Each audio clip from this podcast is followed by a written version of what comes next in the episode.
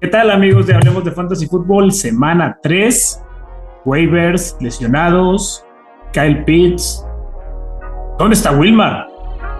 Comenzamos. Esto es el podcast de Hablemos de Fantasy Football. Toda la información que necesitas para dominar tu liga de fantasy.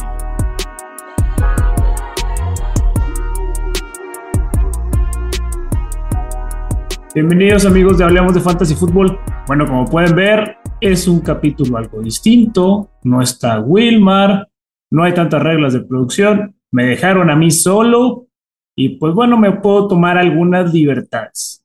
Como pueden ver, pues bueno, vamos a empezar. Vengo con mi outfit patriota porque fuimos a ganar a la casa de nuestro hijo, los Steelers. ¿Por qué vengo así? Porque probablemente es la única vez en la temporada que voy a poder estar presumiendo de victorias. Entonces, pues bueno, hay que aprovecharla, aprovechar que no está la autoridad de Wilmar. Vamos a darnos ciertas libertades. Estamos grabando ahorita durante el Monday Night Football. Es el primero de los dos que hay. Están jugando los Bills contra los Titans. Van ahorita 7-0 ganando los Bills. Entonces, si ven por ahí alguna reacción, mueca, cara que haga, bueno, esa sería la explicación que está detrás de eso. Vamos a comenzar con las lesiones, empezando pues la terrible lesión de Trey Lance, de que se lesiona el tobillo y tiene cirugía y hace que se pierda toda la temporada, entregándole de nuevo las llaves del reino al odiado, al malquerido, al menospreciado el muy guapo Jimmy G y cambiando totalmente la dinámica en el ataque de, estos, de estos 49ers que pues lesión tras lesión tras lesión, porque el otro lesionado también es de los Niners, es Tyrion Davis Price, el uno de los corredores que venía a sustituir al lesionado Elijah Mitchell. Y bueno, ahora tiene un problema que lo va a tener fuera de cuatro a seis semanas. El tercer lesionado relevante en, este, en esta semana 2, pues es Dalton Schutz. Dalton Schutz se habla de una lesión similar a la que tuvo Zeke Elliott la temporada anterior, que si bien no lo, no lo sacó de partidos, sí lo limitó bastante en ellos. Ahorita el tema con Dalton Schutz es que no se sabe si va a jugar o no va a jugar entonces a nosotros como jugadores fantasy, pues eso nos afecta. Tenemos que tener un, un reemplazo ahí a la mano, buscar a alguien, porque bueno, si bien con Cooper Rush se pudo haber visto eh, algo mal el panorama, pues es un jugador al final de cuentas pues relevante dentro de la posición. por sí es escasa. Y, el, y la otra lesión, pues fue la de James Conner. James Conner abandonó el, el partido de los Cardinals en el, en el tercer cuarto de, era. Sabemos que James Conner era totalmente el ataque terrestre de estos Cardinals y deja, bueno, hay un hueco interesante. El hecho de que nos digan que no va a ser una lesión larga significa que al menos se va a perder a lo mejor una semana o dos. Esperemos que no sea ninguna, que se recupere, pero es un detalle en cuenta tomar. Aquí, bueno, King Henry, paréntesis, acaba de anotar touchdown. Para los que lo tienen, están un poco intranquilos con eso, ahí tienen ya unos siete puntitos a, su, a su bolsillo de esos partidos. Vamos a comenzar ahora sí con el tema de los waivers. Los waivers, el primer jugador que quiero traer aquí a la mesa, pues es obviamente el back, los, los jugadores restantes que quedan en el backfield de los Niners. Jeff Wilson se ha vuelto, debe ser el waiver uno en todas y absolutamente todas las ligas. Fue con el, con, como dije, con la entrada de Jimmy Garoppolo a esta ofensiva, la dinámica cambia totalmente. ¿Qué hace con esto? Que, bueno, por la movilidad que antes tenía Trey Lance, eso podía a, lo mejor afectar un poco a los corredores. Ahora con Jimmy Garoppolo en los controles, el running back se vuelve muy importante, porque Jimmy Garoppolo es un coreback de bolsillo que no va a estar corriendo, aunque haya anotado un touchdown por carrera, eh, Jeff Wilson tuvo casi 20 carreos, eh, más de casi 100 yardas, más de 100 yardas. Eh, es una opción muy, muy viable que si tienes la prioridad uno o si tienes un waiver de presupuesto en el que perdiste a Elijah Mitchell o a James Conner, pues tienes una solución ahí un poco de, largo plazo que va a ser relevante. Siempre y cuando pues, no pierda la chamba con Jordan Mason, que no creo que suceda. También está ahí por ahí Marlon Mack en el escuadrón de prácticas, pero no son amenazas que realmente creo que la única amenaza de Jeff Wilson es el mismo y las lesiones, porque ya, bueno, una constante de los equipos de Shanahan ha sido que el uso de los corredores, pues es hasta que se truene. Y pues está pasando así. Entonces hay que eh, toda la buena vibra a Jeff Wilson y que realmente siga con, con ese ritmo bueno y productivo para quienes lo tomen en, en las ligas de fantasy. El siguiente nombre que hay aquí en la mesa, pues es, ahora vamos al backfield de los Cardinals. ¿Quiénes son? Pues bueno, Darrell Williams y Ino Benjamin. No son nombres sexys. Vaya, no son nombres que consideraríamos siquiera en, un, eh, en cualquier situación regular, pero dadas las lesiones, dada los, lo particular que ha sido este año, creo que son opciones que te pueden sacar del apuro, precisamente como que si es el caso de que James Conner se pierda una semana o dos, entonces son opciones que pueden ser relevantes. Para formatos PPR, yo recomendaría a Ino Benjamin por el tema del involucramiento del juego aéreo, pero para formatos half PPR o estándar, me iría con Darrell Williams. ¿Por qué? Porque Darrell Williams es quien tiene los acarreos en zona de gol, que es lo que más le respetan al corredor para proteger a Kyler Murray de los golpes. Entonces, eh, así, así véanlo, dependiendo del tipo de, de formato y, puntuación que tienen en su liga, vayan siempre con...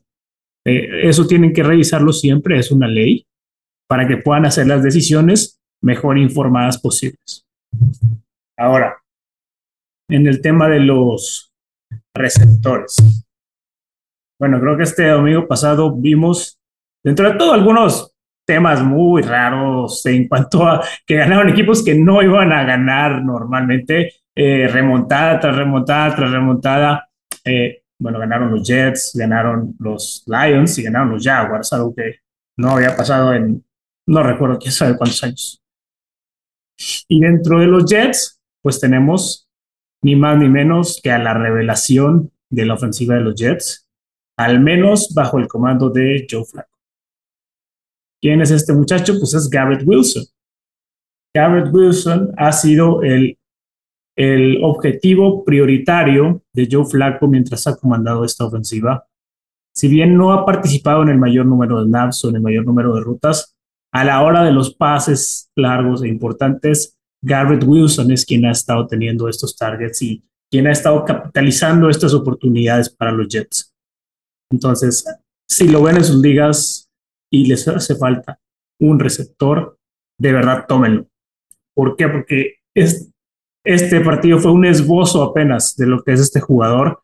Desde su época de draft ya se sabía el talento que tiene para ser un muy buen receptor en la NFL y no, no, no debemos esperarnos una semana más a que tenga otra gran actuación y ya nos lo ganen todos y decir, ah, ya se me fue.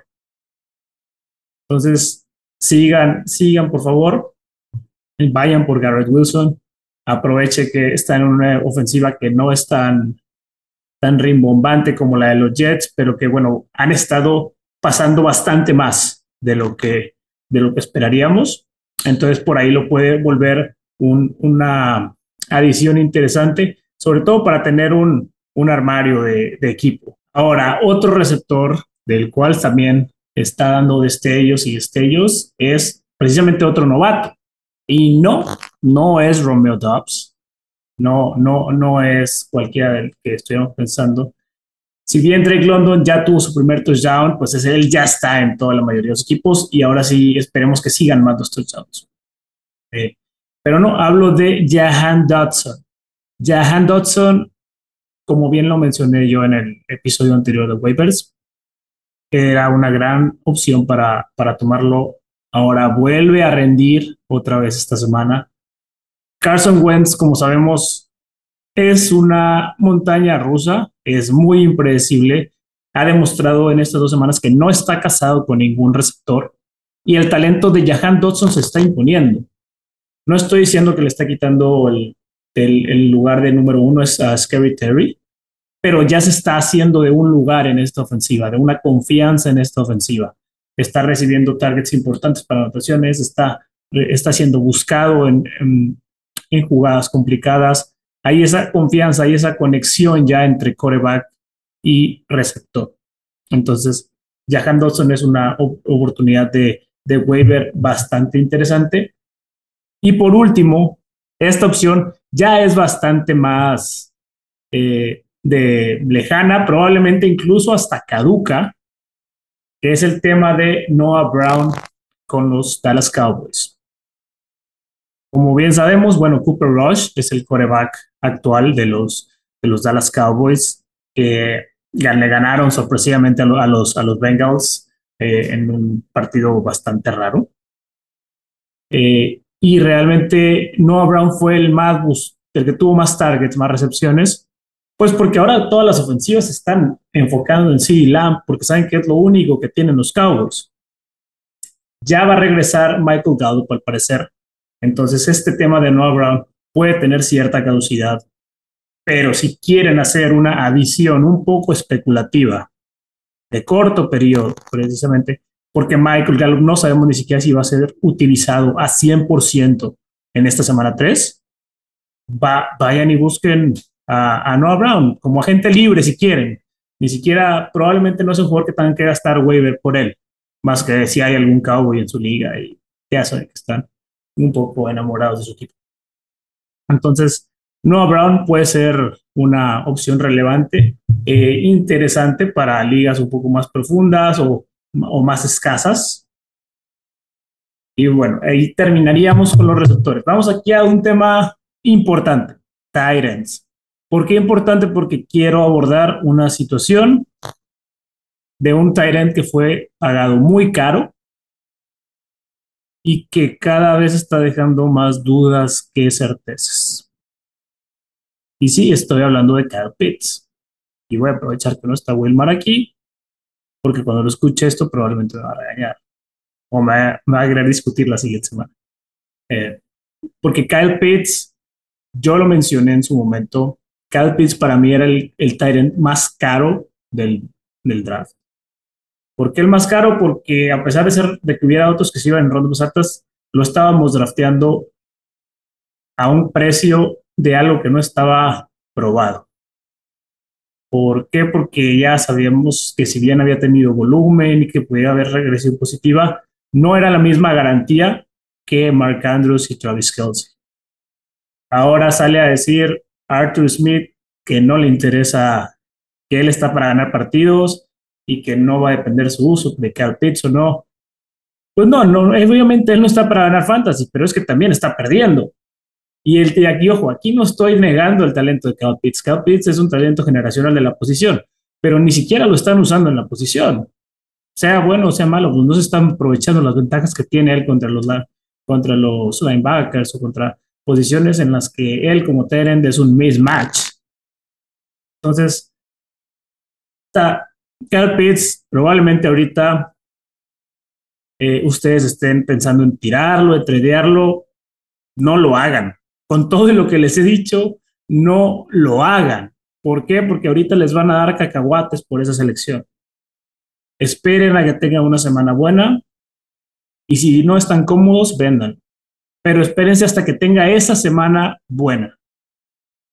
De otro modo, van a recibir algo a cambio que no va a ser ni siquiera cercano a lo que ustedes pagaron por él y que no sea a lo mejor el movimiento más inteligente para su equipo.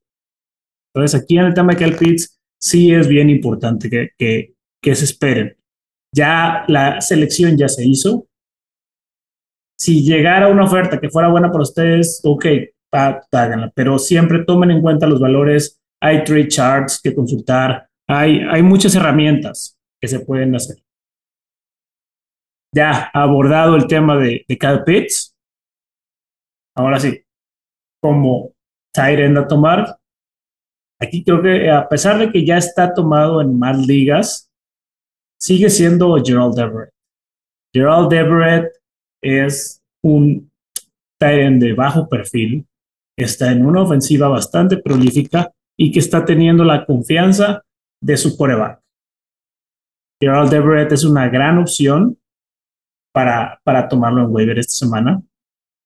Al igual que eh, si lo, muchos lo tiraron, yo seguiría yendo con Irv Smith.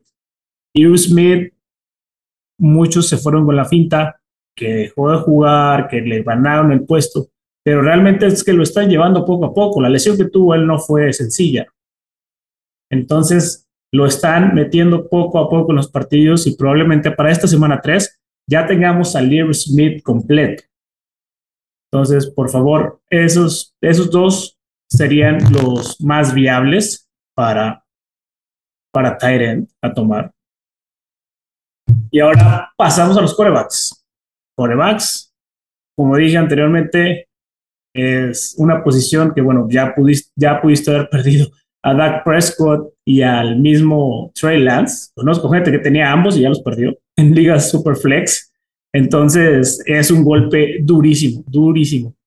Pero bueno, afortunadamente está Carson Wentz. Carson Wentz es el segundo lugar de fantasy de, de quarterbacks en el sentido de yardas producidas. Eh, bueno, ahora ya, ya lo debieron haber bajado eh, después de lo de Lamar Jackson y, y Tua Tonga Bailoa. Pero Carson Wentz es una gran opción de coreback para streaming.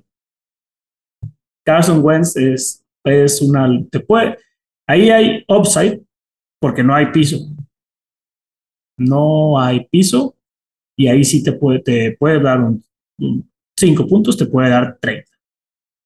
Es, es el riesgo que tienen que entender los que juegan con Otra opción más segura, pero sin tanto techo, pues es Jimmy Garoppolo, precisamente que entra a, a a tomar esta, el control de estos miners que mencioné anteriormente con la lesión de Troy Lance.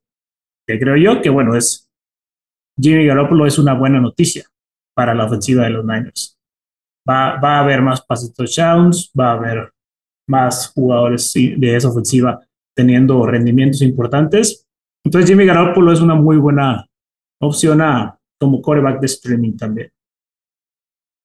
Y entrando en el tema de los kickers, que ya saben que es lo que a mí me gusta y que siempre les digo que analicen calendarios, analicen eh, de ofensivas, analicen rivales para poder sacar ventaja de esa posición.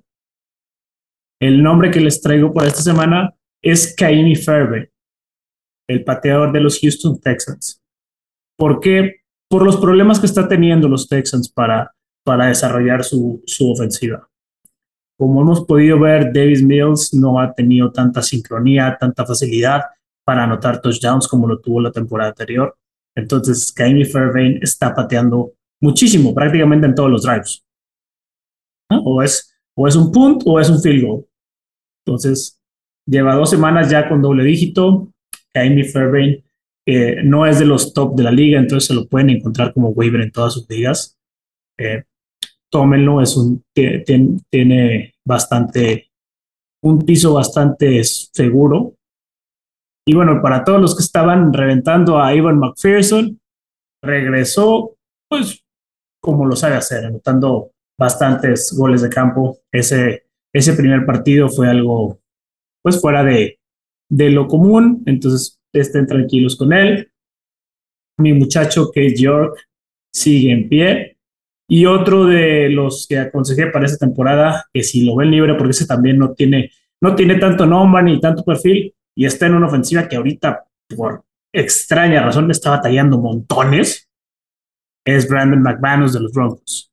Hemos visto los, llamados de Nathaniel Hackett muy temerosos, muy conservadores, y eso está permitiendo que Brandon McManus esté tirando goles de campo bastante más de lo que pudiéramos eh, haber pensado en esta ofensiva de los Broncos de Denver que ha iniciado muy, muy lenta la temporada.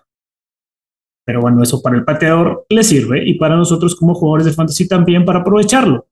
Entonces, si por ahí ven a Brandon McManus, tómenlo.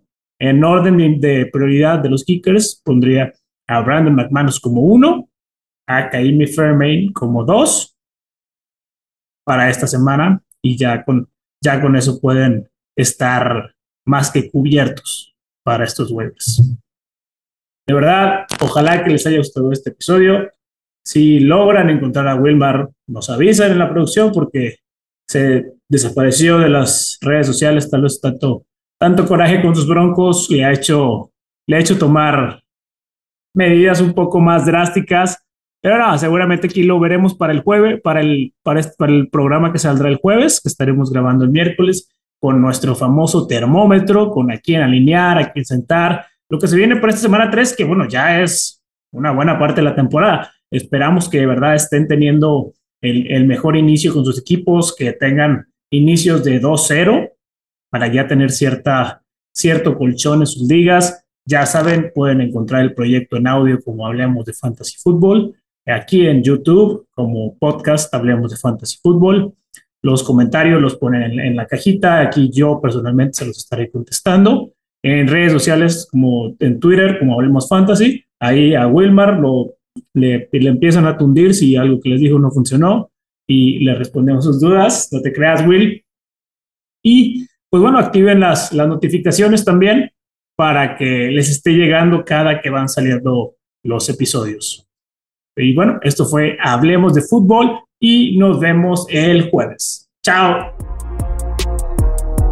Gracias por escuchar el podcast de Hablemos de Fantasy Football. Para más, no olvides seguirnos en redes sociales y visitar hablemosdefutbol.com.